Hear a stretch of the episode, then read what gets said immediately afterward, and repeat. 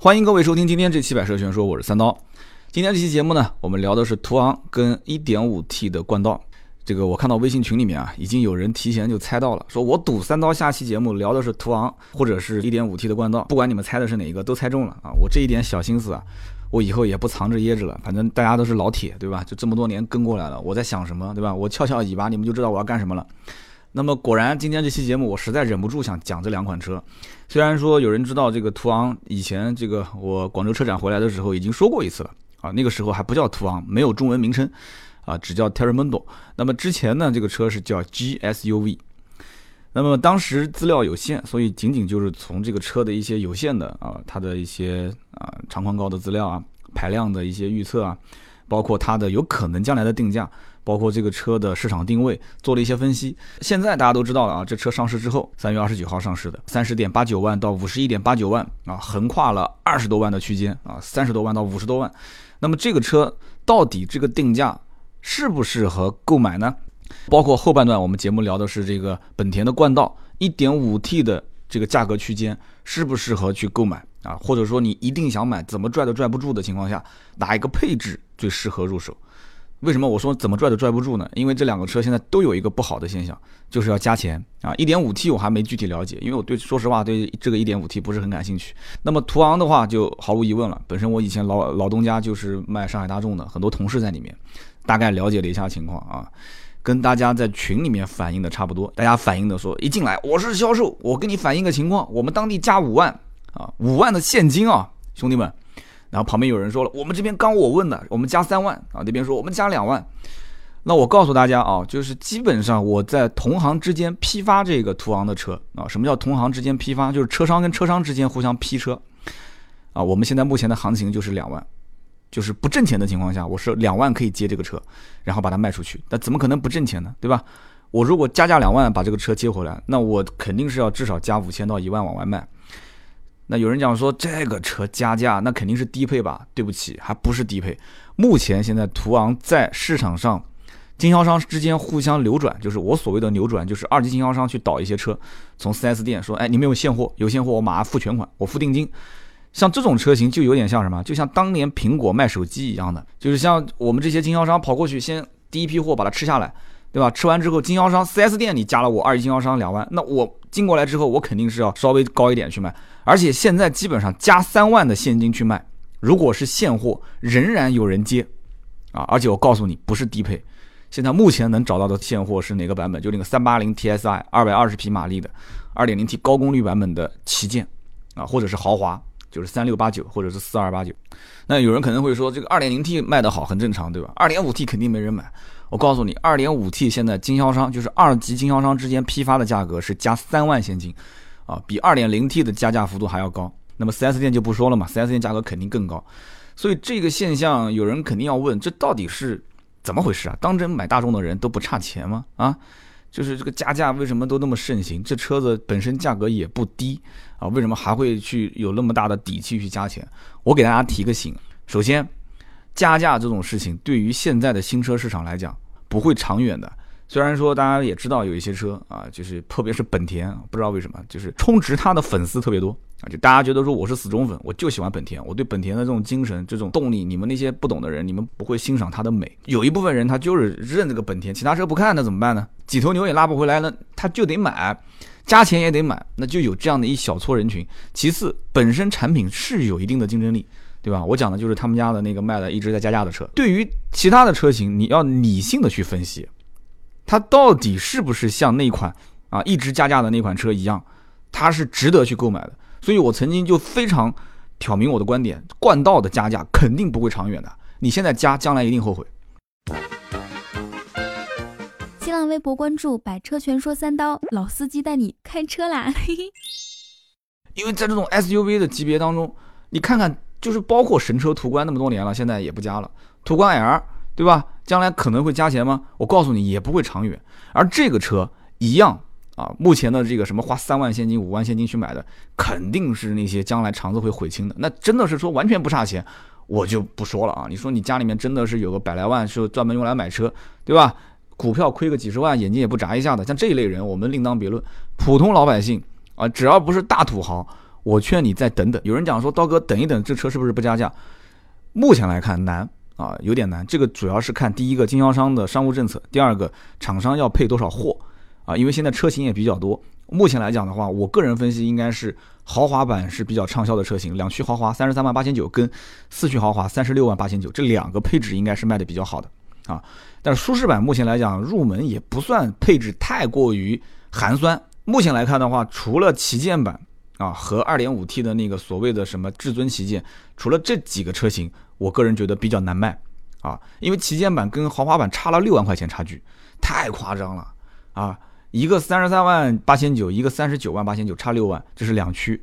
四驱版本一个三十六万八千九，一个四十二万八千九，这也是差了六万，这是四驱。你想想看，我的天，你当真认为这个买大众的人真的是不差钱，对吧？都已经给你加价加了那么几万了，你说再花个五六万块钱买配置，我觉得这个是有点困难。你让这帮土豪说完全把钱不当钱，这个也太夸张了啊！所以基本上大家会去比说，哎，舒适型跟豪华型啊这两个配置之间。就是你不管是两驱舒适还是四驱舒适，两驱豪华还是四驱豪华，只要是舒适或者是豪华，配置其实是一样的。所以舒适跟豪华之间配置呢，你像十九寸轮毂啊，西部气囊，全景天窗，前雷达，真皮座椅，副驾驶的电动调节，前后排的电加热，包括后视镜的电动折叠，自动泊车。所以这些东西啊，我觉得你说让别人多花多少钱啊，多花个三万块钱，对于大众这种本身高配比低配的配置要贵很多的。就是德系车就是这样，你想买高一些级别的配置，你付出的成本，我觉得性价比是不高的。但是呢，你又不能说买了一个大众车，然后配置又那么低，太寒酸。所以大部分的大众的，特别是 SUV 的车型，不是最低配的最好卖，而是中配的，也不是最顶配的。所以呢，你看这个车，我个人分析就是两驱豪华跟四驱豪华一定是最好卖的。那么普通版本就是标配。也很简单，标配无钥匙进入、无钥匙启动，对吧？然后发动机启停、Auto Hold，这些都是最基本的啊。然后包括这个日间行车灯啊、啊电尾门啊、氛围灯啊、多功能方向盘啊、定速巡航啊、啊倒车影像、中控大屏这些、隐私玻璃、双区恒温空调，基本上该有的都有。所以入门版我认为也不算特别难卖啊。唯一就是我觉得比较难卖的是什么？就是那个我刚刚讲的旗舰，你说多六万块钱。去买这个每个版本的旗舰比较难，你想让这个人说往上跨一个档，还是比较难的。然后两驱跟四驱是怎么看的呢？两驱跟四驱就是基本上是这样的啊，就是说差三万块钱啊，就同样是豪华版本，如果说两驱四驱差三万，如果是舒适版两驱四驱是差两万，就基本上两驱四驱之间差不多就是差到这个两三万块钱。那么这就看你自己了啊，就是说你说为了一个四驱多花两三万有没有这个必要？我个人倒是觉得。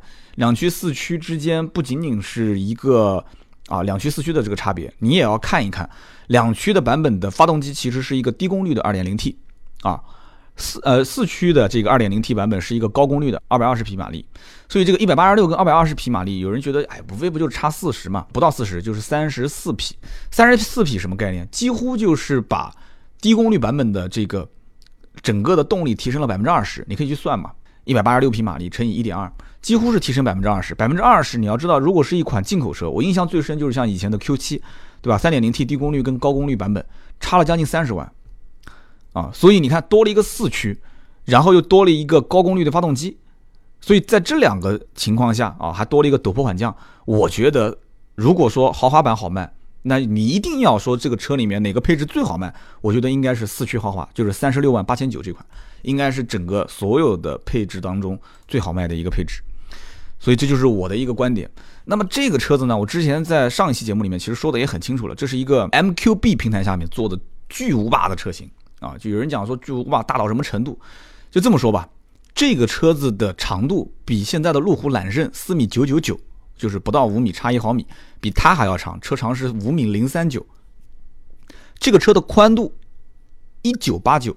有人讲一米九八九是什么概念？比现在在售的普通的途观要多出将近二十公分啊！就是严格上讲是十八点九公分，很夸张了。宽度宽将近十九公分啊，比途观。轴距二米九八是什么概念？轴距二米九八跟 Q 七就差两点一公分啊，就跟 Q 七差那么一点点。所以这个车，如果你把它当成是一个小 Q 七，或者说是一个没有挂着奥迪标的合资的国产的 Q 七。我觉得其实也不算为过，啊，真的不算为过，太大了。那么你说有人讲这个车上市之后，跟哪些车有竞争？我个人到现在为止看了一圈，我发现啊，好像还真没什么能直接竞争的车型。有人讲说，那你就是说这车无敌了，就是神车了。一会儿我再给你分析，就是哪些人适合买，哪些人绝对不适合碰这个车啊。我刚刚前面也讲了，加价的真的是把人民币当人民币，不是当草纸的。我觉得这部分人先前期不要动啊，按兵不动，静观其变，对吧？你要如果说真的不差钱，对吧？你说开个这个车在路上，回头率应该是有的，对吧？虽然说长得也都差不多啊，但是别人也会知道这个人是土豪，因为是加价嘛啊。很多人就是冲这个加价啊，我要就要买，就要买加价。不加价不买，在这个情况下，有一句话是现在很多媒体喜欢用来调侃的啊，就刚上市的时候，我看圈子里面很多人就在说，就形容这个途昂比我贵的没我大，比我大的你们也买不起。这后面半句话是什么意思呢？前面半句肯定能听得懂啊，比我贵的没我大，比我大的你们也都买不起。它其实后半句冲的就是像 Q7 这一类的车嘛，对吧？你找个比我大的，对吧？好啊，好啊，好啊，没问题啊。比我大的 Q7 买得起吗？对吧？起步就是 你最起码六七十万嘛预算。你看你买我才多少钱？买个最低配的才花了三十万，很划算吧？啊，有人会这么认为，所以觉得说啊，我买了一个 Q7 那么大的车子，只不过是个大众的标，而且大家都知道，在国外其实什么奥迪、大众都差不多档次的。那有人觉得说我太划算了，我简直是就跟萝卜白菜一样的，不要钱啊，简直就是。但是我其实心里面是持保留意见的。我给你们讲一个故事，你们就知道了。我前段时间呢发了一条微博啊，我说我要买这个看书的 Kindle。啊，然后这刀嫂呢，当时就随便就骂了我一句，说你这个人啊就是这样子的，天天手机不离身，还要买电子产品。然后我就跟刀嫂讲，我说我呢其实主要就是考虑到天天要拿着这个手机放不下来，我就是想买一个啊这个 Kindle。天天捧在手上，这个 Kindle 第一个它不伤眼睛啊！我现在经常看手机，看看看，就开车的时候，我发现我看那个红绿灯都是有一点模糊，所以我说不能这么那个了，因为手机的字多小，对吧？你再去看那个远，有的时候你对着远处看时间长一点，你就恢复了。我说就不能这么玩。然后稻草讲说，你反正讲什么东西你都有理由，对吧？你要买你就买，我不管，我不管啊。他说你买多少钱东西，我买多少钱东西 啊。然后当时我就说那就行，我考虑考虑。所以我就发了一条微博啊，我买 Kindle 的这个思路以及出发点。其实就和一个人想买车，这个心里面长了一根草，对吧？大家都说就俗称叫拔草啊。我想去吃个面条，那家店传说中特别好吃，哎，到那边去吃碗面，那我就发了一个大众点评，我说我拔了个草，对吧？对，很多人一直想买个什么东西没钱，然后慢慢慢慢有一天他降价了，自己的这个老板发了一个红包，哎，把这个草给拔了，这就叫拔草。这个 Kindle 呢，倒不是说我一直想买。就是就完全是真的，我就觉得第一个家里面放了好几本书，就俗称叫大部头，大部头就一直没啃完，都看了三分之一。包括我现在面前就有一本书啊，就是从零到一，就是很有名的一本书。这本从零到一我都已经看了四分之三了，还剩最后一点也没看完。就是各种书就差那么一点点。就作为这个出发点，我觉得说利用一些闲散的时间，然后等飞机啊啊，就是包括长途对吧，坐一些高铁啊，我就觉得说天天带一个书吧，你认这一本书啃也比较困难。身上本身东西也多，我也不是老翻书，而且总觉得在很多人面前去翻书啊，总是有点不自在。你看我这个人长得又五大三粗的，对吧？看上去也不像是个什么有文化的人，然后再捧本书，而且这个书吧，你要如果说是这个从零到一，那还符合一些时代的气息。啊，我要是如果捧一本什么什么好爸爸才是好老师啊，或者说那不就暴露我这个有孩子的身份了吗？对吧？当然有人说这个暴露又怎样？那这个你懂的啊。包括你说我要是捧一本什么曾国藩。什么什么兵谏啊？如何识别这个这 啊别人的心理？这个就太恐怖了啊！别人觉得旁边就坐的这个人啊，这个就比较的这个有心机，所以这个捧一本书在手上，这个我觉得挺尴尬的，而且确实不方便。捧一本书，根据光线。啊，根据各种地方，反正就是我觉得捧着也累啊，翻书的时候也不舒服，所以就各种各样不舒服。但有人讲说，你看本书，你哪来那么多挑三拣四的东西呢？就你一看就不是个文化人，看书嘛是什么？看书就是读书随处净土，闭门即是深山，是吧？就是你只要把书一翻开，你应该四周就像几座大山围着你，就隔绝世界，这才是真正的读书人。你不是，对我承认我不是，所以我就需要一个随时随地能翻看两下。就是利用一些碎片式的时间去学习一些知识啊，最关键还有一点是什么？就是这个产品的定位，我觉得完全符合我的需求点啊。就你看看买途观啊，或者途观 L 啊，或者是买今天我说的这个途昂啊，甚至你或者说你要买途锐，就是你看这几个就跟我现在看 Kindle 是一模一样的。首先你得有个出发点，你为什么要买这个车？就像我，我有个出发点，我为什么要买这个 Kindle？也不便宜，最便宜的五百多块钱，然后九百多块钱，然后一千多块钱，还有两千多块钱，这几个档次，其实你看不就跟大众的这个途观、途观 L，然后途昂、途锐一回事吗？五百多块钱，Kindle 不带背光，它的分的非常细。普通的途观小那么一点啊，排量一点四 T 最低配的那个啊，也是。你要不要？那就是 Kindle 的最低配五百多块钱。途观还有一个 L，对吧？现在卖的也还行吧，这个价格我相信很多人也能接受。完了之后，不就像 Kindle 的我现在买的这个九百多块钱的嘛？它是有背光的。那我觉得有的时候光线不太好，我调一下背光，这是有帮助的，很实用。确实也是这个档次卖的最好。那目前来看的话，是不是途观 L 也是销量不错呢？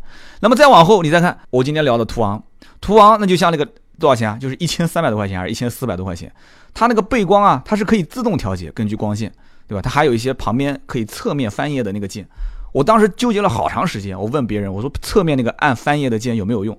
有人说呢，也挺有用的；有人说呢，哎，其实也没有用。你其实一只手啊，你触碰一下屏幕，你难道能死啊？啊，你就是两只手捧着看书，难道不好吗？讲白了就是一个字，就是作。就有些人，包括像我这样，我选这个 Kindle 啊，也是选了好长时间，就不停的看，来回的纠结，就是作。选车不也是一样吗？啊？然后你再说选途锐，选途锐的那部分人就不说了，本身有钱，他有更高的需求点，那不就像两千多块钱那个版本就是 Oasis 嘛，Oasis 的顶配版的 Kindle 两千多块钱，那做工定制版的啊，然后那个侧面的明显，然后超薄的又轻，然后那个整个造型。对吧？有的时候我想一想，咬咬牙，我说那不行，这个东西本身是一个固定资产，是个硬件，我就一次性投入吧。说实话，你说差这点钱嘛，也不差这点钱。但你说不差这点钱嘛？你说为了一个电子书花两千多块钱，万一将来去压泡面了，不值啊，对不对？不是被刀嫂笑一辈子嘛？我现在买个八九百块钱的，你说回来他要笑话我，那可能还好。那这个两千多块钱买回来不用，那真的是被人笑话。所以这就是我的一个出发点，我选这个东西真的跟今天我说选不选途昂这个车一模一样，真的是一模一样。有人讲说这个三刀啊，你也是作，你买什么配置，你哪需要这样子去反复的去在网上看呢？你直接你们南京不是有苏宁吗？你到苏宁的线下店去一下不就行了吗？哎，你还真别说，我告诉你，现在我发现身边很多人啊，在选车的时候，其实他选中哪款车，早在手机上就已经看好了。根本就不是到线下去试驾的，他去试，其实那一天基本上都能付定金了。现在人的真正下单，你去跟 4S 店那些销售去聊，已经不像以前说去一趟、去两趟、去三趟啊，天天没事就去。现在人生活节奏特别快。我讲的大多数是在一二线城市的，可能有一些听友啊，在可能三四线城市，就家门口可能出门镇上没多远就有一个什么二级经销商啊，或者是综合店，这些另当别论啊。所以天天有时间，下了班啊，我就在镇上没事就到店里面跟销售员聊天。但也有这一类，但你像我就是，我不可能去南京的苏宁去线下说去体验一下，你每个版本摸一下不就知道到底自己需要哪个了吗？关键问题是第一个我没有时间啊，对吧？我那个手表表带我想换。我到现在连那个手表表带都没去换，我出门还带着那个旧表带，我连我自己天天我都需要撑门面的东西我都没有去到新街口有时间去换。你说我还为了这个东西去特意去试一下，而且最关键的问题是我试了我还不一定在那边买，这不很难看吗？再加上本身我你比方说我上苏宁的网站在线购物的话，我不知道他线下门店有没有现货，我不太会玩。你说我打个电话去线下我问我说你们这边有没有现货，我能不能过来试一下？我觉得挺尴尬的，试了你又不买，对吧？人家又给你提供服务，所以这就是我现在分析下来的啊。第一个就是买车的习惯跟像买这些电子产品已经开始越来越雷同了。另外一个就是这种需求它的出发点每个人都不一样啊。包括你看 Kindle，我是真的是想把碎片化的时间通过 Kindle 啊。这种单一性的设备，我说我不是用来说拿它去压泡面，或者说把它放在旁边，然后用一本英文杂志翻开来之后放一点瓜子，拍张照片发朋友圈。我不是这种人，我真的出于内心是想多看点东西啊，多接收一些新的知识啊。我哪怕就是跟你们聊也可以嘛，让我来读书，让你们来读我嘛。但是呢，就是最关键的一点就是，刀嫂还是把我训了一顿啊。他反正至今为止在家里面他没有看过这个东西一眼，他认为出门在外。啊，你现在是想用它来取代手机，但是你的手机根本是不会离身的啊，不会丢的。你出门带两个手机，你现在说为了看书，你再带个 Kindle，对吧？你为了录音，你再带个录音机。你要将来为了玩游戏，你再买个游戏机，那你是不是将来为了洗衣服还买个洗衣机啊？所以这个刀嫂话有时候听听也是挺有道理的，对吧？也确实是个累赘。但是呢，所以人生啊，有的时候就这样，要学会用减法啊。我这次出门，我以后就想了啊，能不带就不带，哈，呃，什么 Pad 啊，这些什么录音啊，这些能不带就不带啊，就就带个 Kindle 就可以了。啊，开玩笑，这个这东西我将来估计也不会带在身上，有时间就看。所以你看我讲了这么多东西，大家会发现，这里面其实你需要什么，你自己扪心自问一下，就很清晰了，对吧？手机这个东西，我觉得真的是很恐怖的。我打开手机，我相信很多人其实跟我一样，我现在越来越厌烦这个东西。就是说，手机的操作是越来越简单。我们家那个女儿玩 Pad、玩手机，现在玩的比我溜啊。然后现在人的零散的时间又很多，拿起手机之后会怎么样？啊，会怎么样？它就像一个黑洞一样把你吸进去，它就像一个那种沼泽一样，不停的往里面陷。为什么呢？因为它可以不停的去点新鲜的资讯啊。到处会跳啊，一个微博就能刷三四个小时，啊，它有不停的有超级链接，就像以前我上网一样，为什么扒着网络不肯下来？它不停的有链接跳出来，跳出来，而且像我这种常年保持着像婴儿般一样的好奇心的少年，哎呦，这个话，哎，这话说的我的我的我的脸红，就是这种好奇心比较强的，像我这种人，就忍不住要一直不停的往下看。所以你像你像刀嫂就对就对身边很多东西他没有好奇心，你知道吗？呃，所以他基本上手机就当闹钟用啊，打电话有的时候都接不了。刚刚我前面录音之前打电话想跟他说啊，这个晚上不回来吃饭，他也不接。他把手机仅仅当成一个工具，他也不用，对吧？你给他装一个微信，然后再装一个淘宝，再装个京东，然后绑定我的支付宝就行了啊。每个人对于这个手机的用处，包括对于像这个车子的用途。真的是不一样，所以你一定要想清楚，千万千万不要跟风啊，兄弟们，不要觉得说啊，我手上有个三十来万，我可以买到像奔驰啊、宝马、奥迪，哎，我现在要低调一点，最新款的这个途昂上市了，我是不是要买这个车？想想清楚，想想我刚刚前面讲我买 Kindle 的那一段啊，到底哪个配置最适合我？我告诉你们，说一句真的是挺丢人的话，我两千多块钱那个版本都已经放到购物车了，我就差最后付钱了。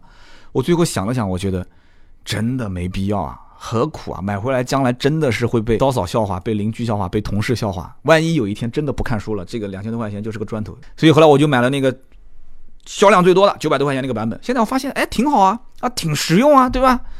而且最关键的问题是，真正将来如果有朝一日我成了一个一天不读书浑身难受啊，浑身难受的这样一个人，我可以把这九百多块钱东西卖掉吧？我送人可以吧？因为知识的这种投资已经回来了。对吧？投资投健康和投学习啊，这两样东西永远是回报率最高，而且永远不会亏的，对吧？如果我真的花个一两年时间，说哇，这个已经我一年三百多多天，我读了一百多本书，当然是肯定实现不了啊。据说有些大神是能读那么多本书，我真的能这样的话，我这个东西九百多块钱，我觉得不够用了啊！我就各种理由，觉得怎么看它都不舒服，送人就买个两千多的，对吧？我为知识充值，我觉得值。所以车也是一样的。包括我刚刚讲了，就是哪怕你去买途昂这个车，我觉得豪华版已经够了。豪华跟旗舰差六万块钱，这个六万块钱差什么东西啊？一个二十寸的大轮毂，一个后排的侧气囊，一个感应式的后备箱啊，电电动后备箱都有，但是它这个是带感应的，所以我觉得大众也是不厚道。你看人家电动后备箱都带感应，怎么他这就不带呢啊？感应还到高配才有，然后换挡拨片啊，我觉得这个一点用都没有。然后包括加热啊，全液晶仪表盘。这个东西我觉得是有可能会让别人认准买高配的、买旗舰版本的原因，因为这个全液晶仪表盘真的是一上车就很明显能看到。然后座椅记忆啊，二百二十伏电源、单拿的音响，然后包括自适应的远近光灯、转向头灯、外后视镜防眩目，包括后视镜记忆啊，然后后排的遮阳帘、并线辅助、车道保持 ACC，六万块钱。所以这个六万块钱，我个人是觉得花的不值。啊，就像我刚刚讲的，买那个一千多块钱的版本，还是两千多块钱的 Kindle 这个版本，我觉得是不值。我觉得普通版本就可以了。那么两点五 T 的至尊版呢？最顶配的至尊版跟旗舰版差什么？一个是哪怕座椅，一个是座椅通风，一个三六零影像，贵了三万块钱。我觉得啊，真正如果买二点五 T 的人，应该都是不差钱的。如果不差钱，我觉得真的可能会有人选这个至尊版，就是土豪级的我就不说了。那么这个车子，我前面提到一点，就是 MQB 平台啊，我们简单的就提两句。MQB 平台它的好处是什么？它的好处就是它是模块化啊，成本可以降低，而且将来的新车的更新换代的周期会越来越短啊。大家看，马上后面 Polo 今年一七年要上新款，Polo 新款就是 MQB 平台。有人说啊，Polo 是 MQB 啊？你刚刚不说途昂是 MQB 吗？对啊，Polo、帕萨特、途昂、高尔夫这些都是 MQB 平台，对吧？然后我刚刚讲那个途锐，途锐将来会。变成 MLB 平台，对吧？一个是横置发动机，一个是纵置发动机，这不一样。所以这一点你一定要搞清楚啊。这个横置的发动机啊，一个模块化的平台，将来会延伸出非常非常多不同的车型。对吧？拉长、拉宽、拉高，什么样都有。所以呢，其实也是好事，也是不好的事情。不好的事情是什么？就是以后 MQB 平台基本上怎么说呢？就像到一家国企上班一样的，就是一眼就看穿了将来的老年生活到底应该怎样。那么还有一个不好的就是，万一 MQB 平台上面的某一个零件出问题了，可能它会涉及到的面比较广，因为都是同一个平台上面对吧？通用的很多的零部件。那么再说一说这个车子在合资品牌当中的一个价格区间的竞争力。呃，有人讲说这车上了以后，汉兰达跟锐界会不会就开始降价了？我个人认为这可能性不是特别大。首先一点就是大众投放这一款车，其实跟什么谁谁谁竞争，我倒觉得有，但不是最直接的竞争对手。就像我上一期讲的那个 CS 九五跟传祺的 GS 八一样，我觉得他们应该是一个间接竞争关系。首先这一个价位啊。这样这么大一个车型，中大型 SUV，然后从整个的尺寸上面已经是碾压同级别的对手了，对吧？但是它整个定价也比较高，所以在合资品牌里面，你说能用三十万到五十万的区间去承载一个国产的 SUV，我觉得也只有像大众这样的品牌敢去想一想啊，因为毕竟在中国耕耘了那么多年，我不管你怎么骂，有人讲说三刀，你说大众车你一定要小心。啊，你稍微夸的狠一点，别人说你充值，然后一帮人过来骂你，对吧？你稍微要是骂的狠一点，别人就开始神车党就开始骂啊，说这车怎么样怎么样。但是我讲的这句话，大家应该都认可吧？就是在合资品牌里面，你想去冲三十到五十这个价位啊，轿车你去看，基本上也就是凤毛麟角。之前我们聊那个辉昂啊，这次这个途昂啊，都是昂，所以你想想看。冲 SUV 车型三十到五十万，其实成功率是非常高的。为什么这么讲？因为三十万到五十万的轿车，你可能还会有点纠结。你觉得三十到五十万，对吧？那个辉昂还卖到六十多万，你说我怎么着？我买个 A 六五系，我心里面总归是比觉得买个大众的辉昂要好很多吧？你就怎么说这是？跟 A 六差不多的车，然后配置比它高，只不过是个大众的标，很多人还是宁愿买四个环。但这个车子我觉得就不一样了。这个车子最终的定位是什么？就是说，这个级别当中这么大一个车，对吧？你原来是开途观的、开 CRV 的啊，甚至开昂科威的啊，或者说你是开一些 B 级轿车的，你换不换？我有我有这么大一个车，这么大一个配置在那个地方啊，这么高的一些高配车型，你是不是需要来换我？它是一个最典型的在消费升级的这个浪潮来到的时代，必须得承载这样一个使命。我这个人是这么认为的。所以你看啊，现在合资品牌其实是用中型的 SUV，而且又是个七座的，踩的都是热点，非常理智。我觉得卖得好的成功率非常高，三十多万买一个这个车七座没毛病啊。有什么毛病呢？它就跟现在自主品牌全部都是在冲十八到二十八这个区间，对吧？你看传祺的 GS 八，包括这个长安的 CS 九五，包括之前长城也想冲，甚至还定了一个更高的价格。但是有失败的，也有成功的，大家都在往上冲啊，想去上探一下更高端的用户，或者换句话讲，就是想试探一下大家在这个消费升级的过程中，有多少人真正最终愿意买单，把自己手上的那些 B 级车卖掉，A 级车卖掉啊，甚至你以前开的 SUV 的一些车型把它卖掉，你来换我的车，好吧？就说的已经非常明白了。所以说，你看途昂，我刚刚讲的三十二万八千九的配置。你现在再去跟你，我刚刚有人讲说，哎，跟汉兰达、锐界是不是没得卖了？你去对比三十三万零八百，哎，一个三十二万八千九，一个三十三万零八百，两个车价格差不多吧，都是四驱，但是你会发现明显，就像传祺的 GS 八跟长安的 CS 九五之间对比一样的，两个车动力都一样，传祺的 GS 八明显是比长安 CS 九五小一圈，但是虽然小一圈，那配置比它高，这不一回事嘛？汉兰达明显比途昂要小一圈，但是同样的价位，对吧？都是三十三万上下。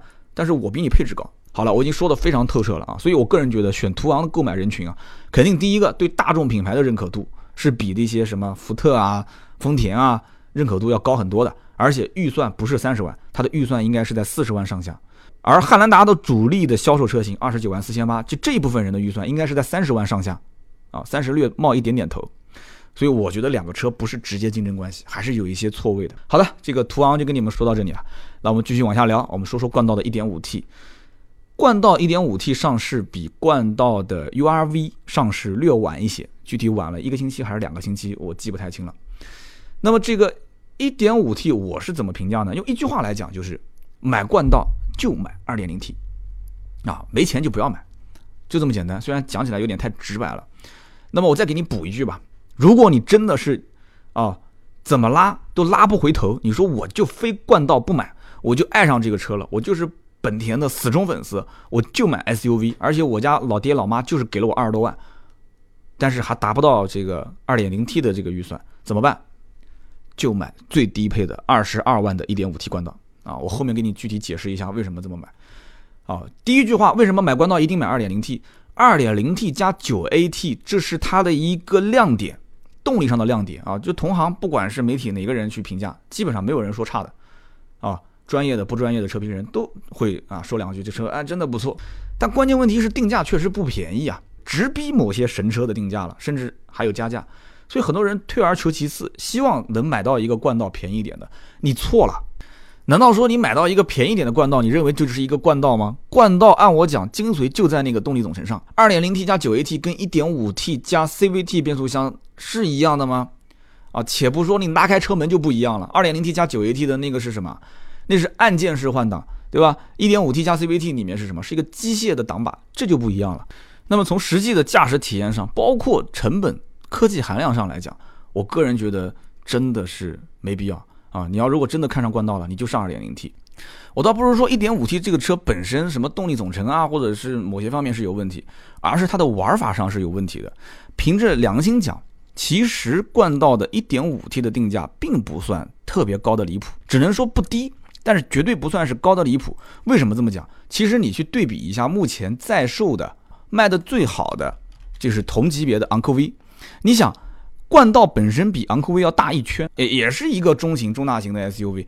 然后它技术各方面，本田自己肯定摸着良心讲，觉得说怎么也是看不上这个通用的这些，对吧？1.5T 加什么七档双离合，人家觉得说我肯定比你牛嘛。所以他觉得我卖这个价格不算过分啊。但是这里面出了两个问题啊，我个人分析，为什么大家会觉得说这个车贵？第一个问题点就是先上市的 URV 是猪一样的队友。为什么这么讲？URV 上市只上了两个型号，对吧？一个经典版，一个豪华版，一个二十四万六千八，一个二十六万七千八。哎，兄弟啊，这个我觉得用小脑袋想也能想得到啊。你一个一点五 T 的车型上市起步就是二四六八、二六七八，你还是东本哎，东本在国内的这个整个名声和名气啊，包括售后服务各方面，我觉得是没有广汽本田的名气大，网点多，车型更加的畅销。所以东本上了两款车，就让很多人觉得有一种先入为主的感想，就是你干嘛？你是啊？你本田，你你冠道一点五 T 二十四万多起步，昂科威卖的最好的也不过才二十三万五千九，就是那个二零 T 的精英版，昂科威起步是二十点九九万，你什么意思啊？你你就感觉比它大一圈，你觉得中国人钱好骗是吧？一点五 T 发动机讲起来对吧？你本田思域上那个一点五 T 发动机加 CVT 的变速箱，你才卖多少钱？当然有人讲说三刀你不能这么说，你这说的有点过了。仁者见仁，智者见智，一定有人会这么想。但所以本田第一个他遇到了一个猪队友对吧？URV 上了两款车，二十四万多。二十六万多，一下子把所有的舆论的这种负面声音掀起来了。你看整个的，不管是充值的还是没充值的，充值的就会一般会这么说啊，整体定价吧，嗯，这个要观望一段时间，大家可以再考虑购买。然后没有被充值的，直接就会说啊，这个车就是价格太高了啊，不会有人买的。但是我觉得其实问题的关键点还不在这里，它的问题的核心关键点是冠道上市。就是一点五 T，不是比 URV 的一点五 T 隔了两个星期之后上了嘛？冠道一点五 T 一上市，结果补了一刀。有人讲说三刀，你这话我听不太懂，什么意思？冠道上市上了四款配置，这里面最大的问题点就是出在那个二十二万的配置上。有人讲说这不是好事吗？对吧？你不是说一点五 T 贵吗？人家现在出了一个二十二万的配置，你又说这个问题出在二十二万的配置上，这真的是一大败笔，真的。二十二万的一点五 T 一出现。你立马会发现，他就带走了两个人头。你玩撸啊撸的人都知道送人头嘛，你就把两个队友人头给送了。二十二万的配置，两驱精英版一上市，你就会立马去对比一下，哎，精英版和那个在上面一个配置二十四万五千八之间差什么东西？你结果一对比一看，我的天哪，两万五千八差什么？差一个全景天窗，一个真皮方向盘，一个真皮座椅，没了，多花两万五千八啊！买一个全景天窗，多个真皮方向盘，多个真皮座椅，你要啊？啊？你会不会买？你告诉我，买一点五 T 的都是什么人？手上本身资金就不充裕啊，这是第一个问题点。第二，你不但把冠道的自己的这个二十四万五千八的人头带走了，同时把 URV 的最低配的那个版本二十四万六千八，两个配置差一千块钱嘛，把他的人头也带走了。而且最搞笑的就是二四六八跟二四五八，一个是 URV，一个是冠道，两个车差一千块钱。其实一个就是有冠道有真皮方向盘，但是没有倒车影像；URV 有倒车影像，但是没有真皮方向盘。所以这个我真的我觉得 就是喜欢玩这些小聪明，有什么意义呢？然后还有两个配置也是价格差不多的，URV 有一个顶配是二十六万七千八，冠道有一个二十六万三千八，这两个配置差四千块钱。然后 URV 贵四千块钱，多了一些东西，多了个什么 GPS 定位服务啊，一个自动头灯，一个感应雨刮。所以，我个人觉得，就是这个车，你如果一定要买 1.5T，你就买那个二十二万的，毫无疑问啊。三刀今天就把话撂着了，哎，1.5T 将来一定是二十二万卖的最好，而且我断定其他配置应该卖的不行，同时会把这个 URV 给害死了，而且 URV 应该用不了多久，也会增配一个车型。按照这个来看的话，应该是二十二万零两千。对吧？二十二万两千，二十二万两千八，啊，就大概是这么一个定价，就比它贵个两三千块钱，然后再多一点配置，就赶紧上啊，上个二十二万多的啊！所以我真的我觉得就是被玩坏掉的，所以因此会有一些人会觉得说，哦，这个车子定价定高了。我到现在为止，我觉得本田在玩市场营销，在玩定价方面是有严重问题的。就是它其实定的并不是特别高，真的，摸着良心讲，不觉得 1.5T 的这个这个冠道说不值这个价。关键问题就是玩坏掉了，让大家心理上的预期不好，对吧？你看吉利都会玩，对吧？这不是夸他，真是会玩。我们购置税补贴，那之前补贴，现在卖的好了，对吧？补不补也无所谓了。然后再加上又是像那个宝沃，之前我在讲的宝沃，你就是怎么骂，让宝沃叭出来，2.0T 发动机，那个那个 BX7。然后同级别怎么就是往那些 BBA 上面去靠？你虽然天天看着它，你要吐口水，但是就是卖得好啊！终身免费质保，对吧？有人讲终身免费质保，你就是帮 4S 店拉生意啊！哎，不管，有人愿意入这个套，会玩儿。所以本田啊，这方面真的是缺一点东西，真是缺点东西。而且其实 1.5T 基本配置也不差，你去看一看，1.5T 无钥匙进入、无钥匙启动，而且逆天啊，对吧？昂科威才十七寸轮毂。这个车子十九寸轮毂，对吧？而且带 Auto Hold 换挡拨片、定速巡航，主副驾驶都是电动调节标配，中控大屏，可以啊，配置还行啊。但是不管你怎么说，有人说我就是买二十二万三千八的一点八 T 途观 L，你怎么办？有人说我，哎，对啊，你最低配 1.5T 卖二十二万，我二十二万三千八，对吧？1.8T 啊，途观 L 啊，对吧？你总不能说你 1.5T 说动力比我 1.8T 的途观 L 还要好。啊，冤啊，太冤了！我跟你说，真的太冤了。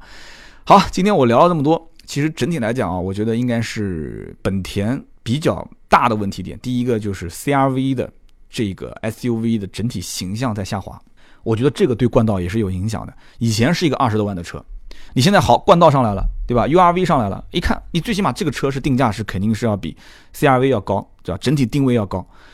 如果 CRV 还是像当年一样，二点零卖到二十多万，二点四卖到二十大几万，对吧？我觉得你现在冠道这个定价一点问题都没有，别人觉得好超值啊。可是很可惜，CRV 现在已经沦为一个十七八万的车了，所以对于冠道整体的价格的支撑性，我觉得就是很难，所以才会有人心理上会觉得说，啊，这个好像有点贵啊。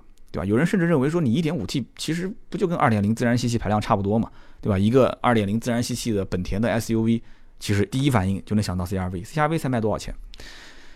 唉，包括那个本田思域啊，1.5T 的整个定价其实性价比是比较高，但是影响也比较大，就对整个的本田的价格定价体系是有影响的。就聊那么多啊，就聊今天的两个车型，一个是途昂，一个是冠道 1.5T，希望大家喜欢。大家如果说对这个我节目当中的一些啊说的不正确的地方，多多包涵，而且在我们的节目下方帮我进行评论一下，批评指正。另外一个呢，我希望听友啊，对我们这些主播，对吧？这些脱口秀也是很辛苦，听到最后都是铁粉，点个赞，评个论，算是对我的支持啊，能帮我转发一下最好。更多的原创内容，上新浪微博和微信搜索“百车全说”。好的，今天这期就到这里，我们下期接着聊，拜拜。